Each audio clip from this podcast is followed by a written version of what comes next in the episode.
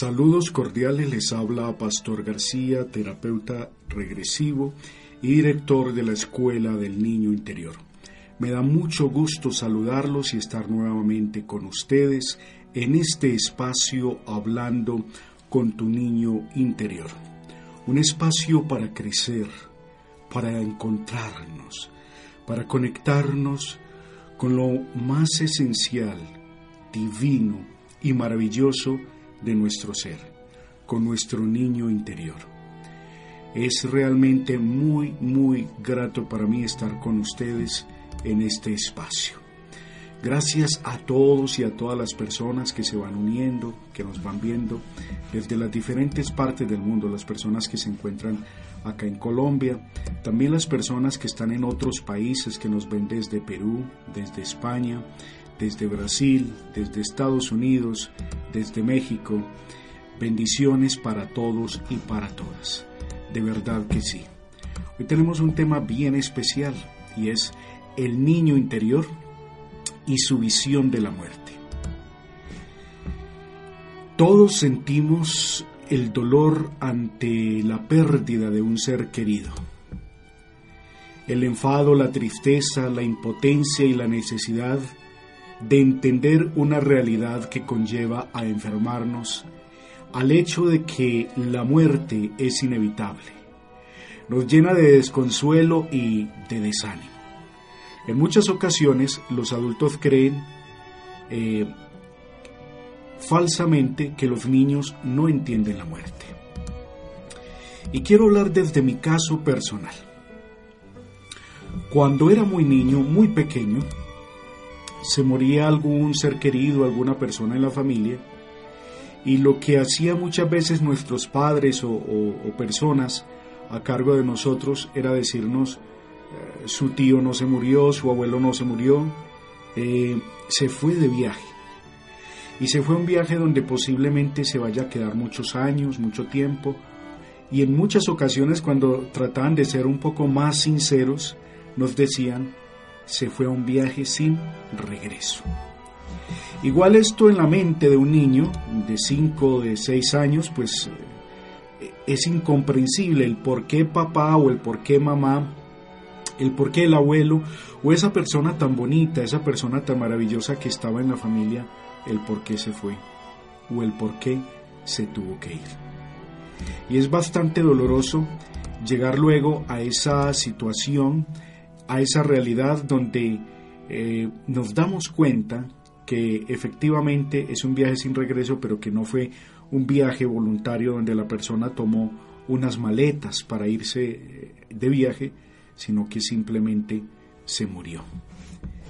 En ese orden de ideas, el ser humano es afectado cuando en la niñez se le oculta eh, la realidad sobre la muerte.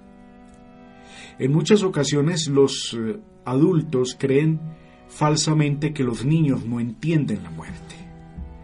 Muchos niños no pueden despedirse de sus abuelos cuando fallecen porque los adultos no lo creen necesario. Es increíble lo que podemos aprender de los niños y su relación con los muertos. Aunque los niños sienten el dolor de perder a un ser querido, entre más pequeños son, más sabios se, presentan. El niño en su inocencia habla sobre cómo somos almas eternas y por eso dejan de partir, dejan partir, perdón, aquellos que abandonan su cuerpo.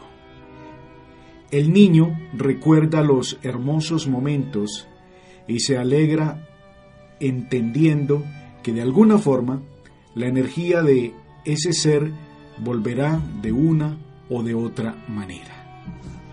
En ese orden de ideas, los niños son más tolerantes ante el fenómeno o ante la realidad de la muerte que nosotros, los eh, adultos. Bendiciones, abrazos para todas las personas que nos ven en este momento, abrazos, bendiciones para Alejandro Serpa, Alejandro, bendiciones para ti, para tu casa, para tu familia. Bendiciones, abrazos para todas las personas que nos siguen en este momento y también para todas las personas que nos verán posteriormente en la, en la grabación, en el diferido, acá y en el canal de YouTube. El niño tiene más realidad o tiene más eh, capacidad de entender la realidad de la muerte. Cuando alguien que amamos muere, nuestro niño interior sale a flote y dependiendo de qué tan sano o herido esté, no servirá de consuelo o se convertirá en nuestro enemigo. Un niño interior sano manifiesta su dolor y procesa su sentimiento de manera tal que logra conseguir abrazar a su adulto del presente y darle fuerzas para seguir adelante. Un niño interior herido siente el dolor y procesa como un abandono, creando odio, sufrimiento y dolor y buscando perpetuar ese sentimiento para crear sus heridas antiguas donde otros también lo han abandonado. ¿sí? Esto sucede constantemente. Es que si tú tienes tu niño interior sano, posiblemente vas a tener la capacidad de procesar el dolor de una forma completamente distinta o diferente a si tuvieras tu niño interior herido. Mientras que el niño interior sano fortalece al adulto de hoy y le da la fortaleza para entender esa situación. Y desde la certeza del amor, porque el niño interior sano es el amor certero, el amor en esencia, donde flota o donde aflora la creatividad, donde aflora el amor, donde constantemente brotan de sus labios desde la profundidad de su alma palabras de sabiduría.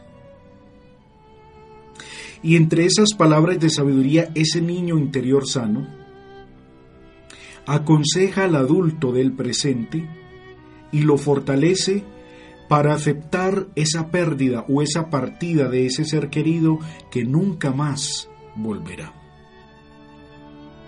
Mientras que por otro lado, si el niño interior de ese adulto del presente que ha perdido un ser querido está herido, este niño se llena de odio, de rabia, de resentimiento, de dolor, de impotencia y de toda esa cantidad de emociones y sentimientos como sensaciones que se dan en una pérdida.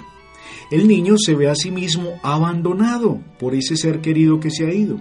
Entonces ese niño en lugar de convertirse en una alianza o en un aliado para ayudarle al adulto de hoy a lidiar con esa situación de pérdida, del abandono de ese ser querido que se fue, lo que hace es recrearse en esa situación de pérdida y eh, recrear o alimentar los odios o resentimientos del pasado de viejas heridas para atormentarse más, para herirse más, para lastimarse más. Es uno de los problemas al tener el niño interior herido y es que no va a tener la capacidad de afrontar el adulto de hoy la situación de pérdida de ese ser querido de una forma más entendible, ¿sí? O más llevable. La forma en que llevamos nuestros duelos también son parte de nuestro niño interior.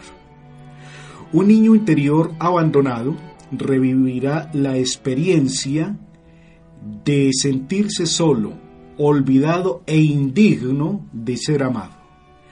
Hará que su yo adulto se comporte de manera hostil y que se hunda en una profunda tristeza, recordándole que la vida no es un jardín lleno de flores, sino un sitio lleno de maleza que requiere de nuestro enojo para mantener nuestra supervivencia. Infortunadamente es lo que sucede en la actualidad con muchas personas con eh, muchos eh, seres humanos que han tenido pérdidas significativas de seres queridos. Y es que como tienen un niño interior abandonado que sufrió la herida de abandono en la infancia, cuando se dan estas pérdidas, en lugar de experimentar la vida como un parque, como un jardín lleno de vida, como un jardín lleno de, belleza, como debería ser y, representar para nosotros la vida, se convierte en un espacio lleno de, de maleza, ¿sí? de arbustos, posiblemente lleno de espinas que nos eh, incomodan, que nos eh, lastiman, y que de alguna manera tenemos que luchar contra eso a partir del odio, a partir del dolor o de la venganza.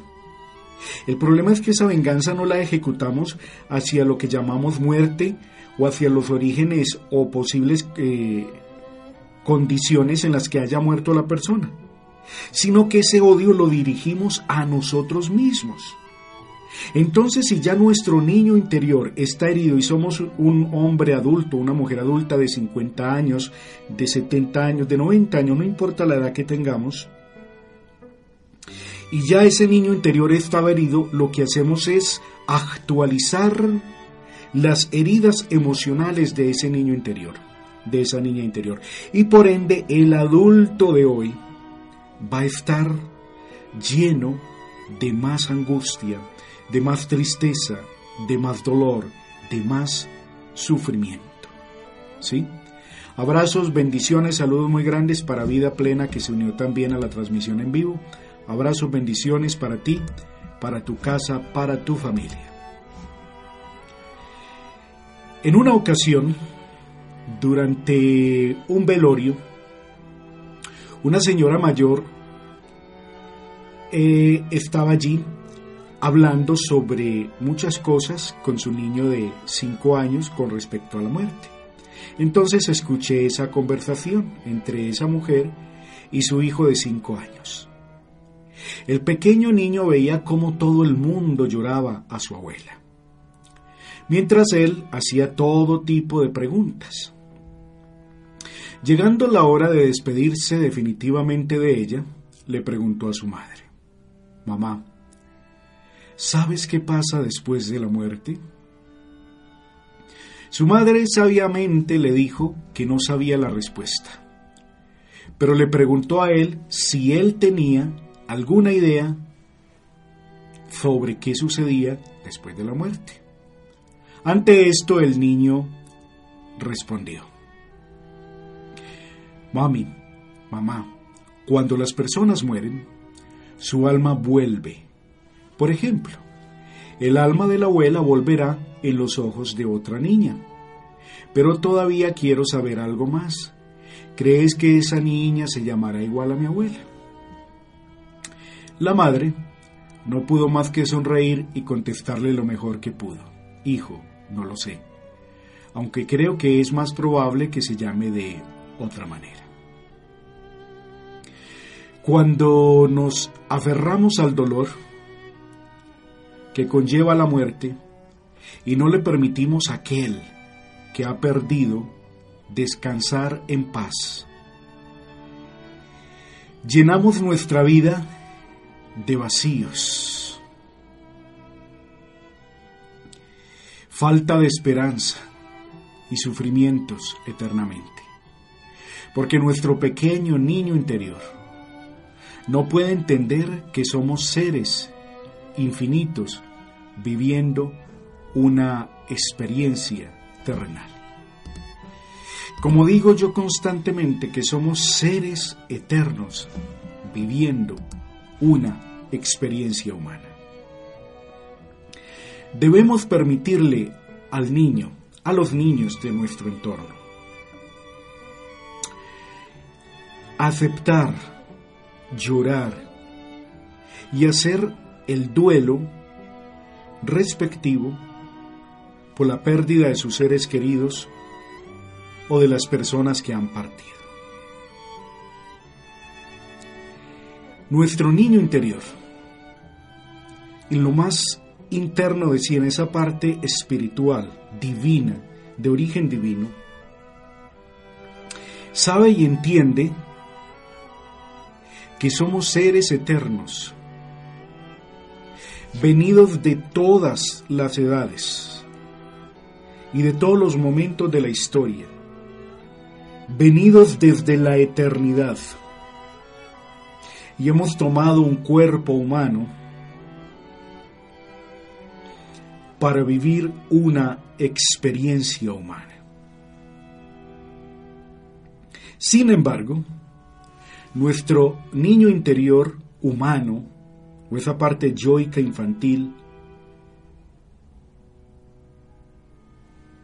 afectada por la tradición, por las costumbres, por el medio ambiente donde vivimos y la cultura, puede estar lleno de tristeza, de enojo, de dolor.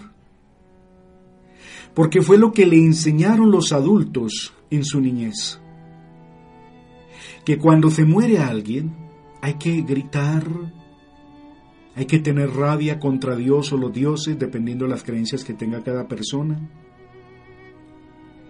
Y el dolor se expresa es atacándose y culpándose a sí mismo o a sí misma de esa pérdida de ese ser querido. Y nos cuesta demasiado, pero demasiado, aceptar que ese ser querido ya no está entre nosotros, que se fue. Y lo más duro del duelo, de lidiar con el duelo entre muchísimas etapas que tiene el duelo, es precisamente la culpa, ya que la mayor parte del tiempo los seres humanos nos estamos culpando de la pérdida de ese ser querido, de la partida de ese ser querido. Y es más, nos creemos responsables de la muerte de esa persona, si haya fallecido de un infarto, de un cáncer, o las personas que infortunadamente han fallecido en, actos siniestros o violentos como un asesinato o un accidente de tránsito o, o de la naturaleza, nos culpamos por la muerte de ese ser y de esa partida. Tanto así que empiezan a emerger, a salir desde las profundidades de nuestro ser, de nuestra mente humana, los deberías, ¿cierto? O más bien, perdón, los hubiera, si yo hubiera, si los hubiera, si yo hubiera hecho esto, aquello, X, Y o Z situación o acción, hubiera evitado la muerte de mi ser querido. Si yo le hubiera llevado con los mejores médicos, con los mejores especialistas, yo hubiera evitado la muerte de mi ser querido que estaba enfermo de una enfermedad cardiovascular o de cáncer o de leucemia, de cualquier enfermedad. Me decía una madre que perdió a su hijo en un acto violento aquí en Colombia. Infortunadamente es un país que aún está en guerra. Eh, perdió a su hijo en un acto muy desagradable donde por robarle un dinero a este jovencito lo, asesinaron. Y la madre todo el tiempo se culpaba, todo el tiempo se culpaba del infortunado deceso de su hijo, la forma en que se fue su hijo. Y ella decía, si yo hubiera evitado que saliera ese día a la calle, mi hijo estaría con vida, mi hijo estaría vivo. Si yo le hubiera dicho no vayas al banco a retirar ese dinero, mi hijo estaría vivo y estos desgraciados hombres o atracadores no le hubieran quitado la vida. Si yo hubiera sido más precavida y me hubiera ido con él o lo hubiera acompañado a retirar ese dinero o nos hubiéramos ido a un lugar más seguro como un centro comercial a retirar ese dinero, posiblemente mi hijo seguiría vivo. Y yo escuchando a esta mujer le pude contar alrededor de 20 hubieras, ¿cierto? Si hubiera hecho esto, si hubiera hecho aquello. Y esta mujer no podía con la culpa. Fue muy duro para ella, muy doloroso reducir el dolor. No puedo decir que se ha recuperado, que se haya recuperado. Es muy difícil que un ser humano se recupere después de la pérdida de un ser querido. Y más si ese ser querido era algo tan fuerte, tan, digamos, impresionante como la muerte de un hijo. Los hijos, a nivel del dolor psicológico y emocional entre las pérdidas que tienen los seres humanos, el dolor número uno, número uno, es la pérdida de un hijo es el dolor más fuerte. El número dos es la pérdida de su cónyuge o de su pareja, cuando estos han vivido muchos años juntos. Y no solamente eso que hayan vivido muchos años juntos, sino que hayan sido esa clase de parejas que uno se encuentra en la vida que, por Dios, parecen como almas gemelas hay tantísimo amor o había tantísimo amor y tantísima eh, empatía en esa pareja que cuando el uno se va, el otro se muere. Espero que me entendáis. ¿eh? Cuando el uno se muere, el otro que queda aquí solo queda existiendo, un cuerpo en movimiento, con respiración, pero no, esa persona para mí no está viva, ya está muerta en vida porque a muchos se les fue, se les acabó la esperanza. Se les fueron los proyectos, los sueños, metas y objetivos que habían planeado juntos durante ese tiempo de vida. Ah, pero es que llevaban 40 años viviendo juntos, 60, 70, no importa. Tengo la historia de unos tíos, murieron hace poco, muy, muy, muy, muy viejecitos murieron. Ellos estuvieron casados y viviendo juntos durante 75 años. ¿Tú te imaginas? 75 años dos personas viviendo juntas, compartiendo la vida, compartiendo dolores, incertidumbres, alegrías, tristezas, eh, todas esas eh, vicisitudes de la vida que se comparten en la relación de una pareja. 75 años de. Cuando yo hablaba con ellos, porque yo solía visitarles mucho cuando ellos estaban vivos, y para mí eran un referente del amor, de, de, la pareja.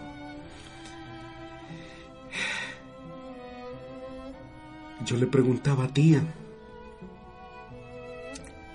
¿tú aún sientes deseo sexual? Y le preguntaba yo, por el tío, por tu esposo. La tía me miraba con una sonrisa pícara, decimos en Colombia, como con malicia, y con sus ojos muy iluminados, muy llenos de amor y de luz. Y me decía, hijo, ahora es que nos amamos,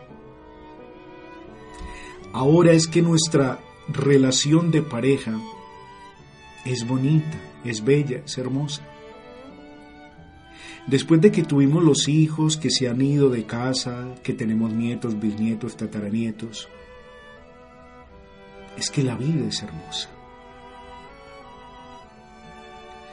Y me decía la tía, no hay un solo día de casi 100 años, ya estaba muy enfermita. Me decía, no hay un solo día en que yo no me levante en la mañana y no dé gracias a Dios por tener a mi viejo al lado, a mi esposo a mi lado. En eso el viejo que al otro lado, o, al lado de ella, bebía un café, descargaba su taza de café, me miraba con una sonrisa, era un viejo maravilloso, también hermoso, y me decía, Hijo, el amor de nosotros y de las personas de nuestro tiempo es totalmente diferente al amor que tienen ustedes las personas de hoy.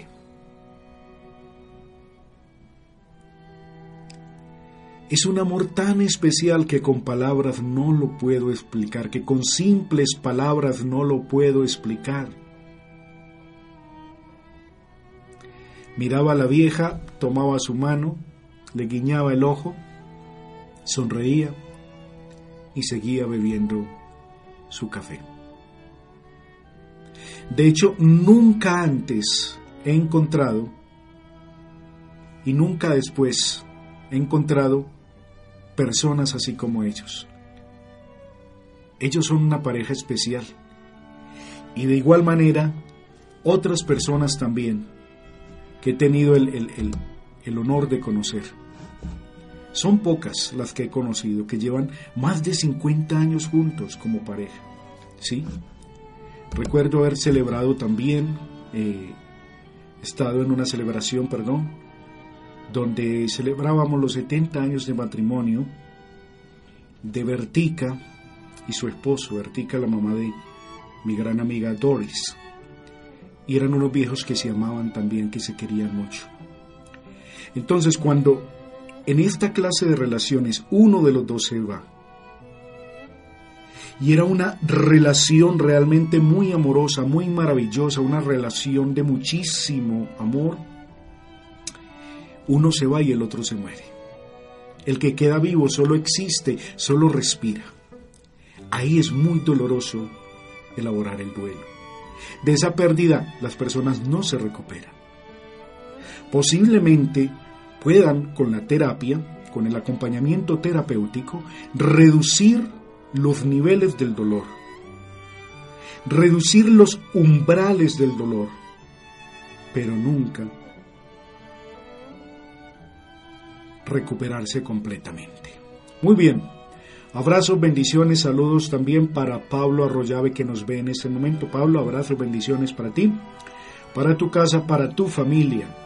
Bendiciones también para Michael, Michael Pineda, bendiciones para ti, para tu casa, para tu familia. Abrazos, bendiciones también para Diana Patricia Cañas. Diana, abrazos, bendiciones para ti, para tu casa, para tu familia. Dianita, saludos a tu madre. Por ahí me la saludas, que la recuerdo mucho. Muy bien, abrazos, bendiciones también para Marcela Villa. Marcela, bendiciones para ti, para tu casa, para tu familia. Saludos por allá. También abrazos, saludos muy especiales para Clara Echavarría. Clara, bendiciones para ti, para tu casa, para tu familia. En el caso del niño interior y el duelo, es muy importante entender que los niños deben enfrentar el dolor y la pérdida de sus seres queridos como los adultos. Y que nosotros como adultos nunca les ocultemos la verdad sobre las personas que han fallecido, decirles la verdad, ha muerto.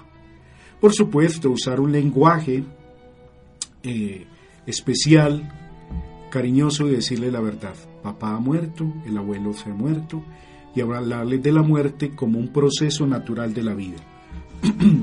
sin forma morbosa y, amarillista, sin entrar en detalles, simplemente decirle, hijo, hija, el abuelo ha fallecido o este ser querido se ha ido. ¿eh? Mm, cuando asumimos y mantenemos el recuerdo de nuestros seres amados desde la perspectiva del amor y de la alegría, Continuando con nuestras vidas, nuestro niño interior se regocija al ver que lo escuchas y le permites mantener la felicidad y la ternura de tu vida. Si no logras superar el dolor del duelo por la muerte, es hora de que rescates a tu niño interior. Que lo tomes en tus brazos y le expliques lo que aquel niño le explicó a su madre. Cuando alguien muere, no está abandonando porque de alguna manera volverá. ¿Sí? Cuando alguien muere no nos está abandonando. ¿Por qué? Porque de alguna manera o de alguna forma volverá. Solo abandonó el desgastado cuerpo físico que había tomado prestado para acompañarnos en esta vida. En la escuela del niño interior, Sanadores del Alma, ayudamos a las personas a procesar el duelo desde la inocencia, creatividad y asombro del niño interior. El niño, de hecho, asume con más facilidad la muerte y la pérdida de un ser querido que los adultos. Por ello es de vital importancia que acudamos a nuestro niño interior en este proceso del duelo o en los procesos de duelo cuando hemos perdido a un ser querido. Mil gracias a todos y a todas las personas que estuvieron hoy con nosotros. Este era el mensajito para nosotros, para ustedes en este día. Si has tenido una pérdida muy significativa y muy dolorosa, has perdido a un ser querido que era muy especial para ti, quiero decirte que Posiblemente no te recuperes, que es muy doloroso y va a seguir siendo doloroso. Pero aún más allá del dolor y detrás del dolor, estás tú y quedas tú. Y te pido que acudas en algún momento a terapia para elaborar bien el duelo y que descubras que dentro de ti hay un universo de amor y de posibilidades para sobrellevar el dolor Quizás no lo sanes del todo, pero por lo menos vas a reducir un poco eh, sus síntomas, su, su aguijón tan doloroso que se lleva adentro. Desde la terapia del niño interior te podemos ayudar a sobrellevar tu dolor, a llevar tu soledad, a llevar tu abandono, tu pérdida.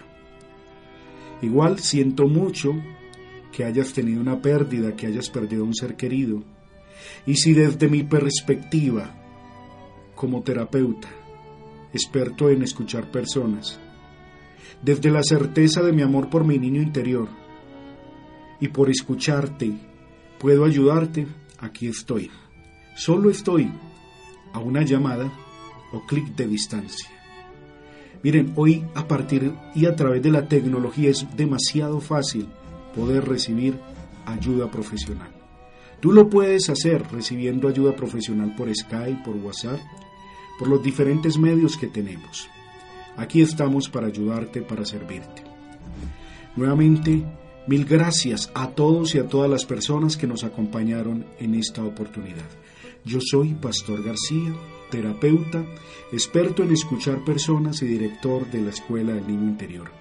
Bendiciones y hasta pronto.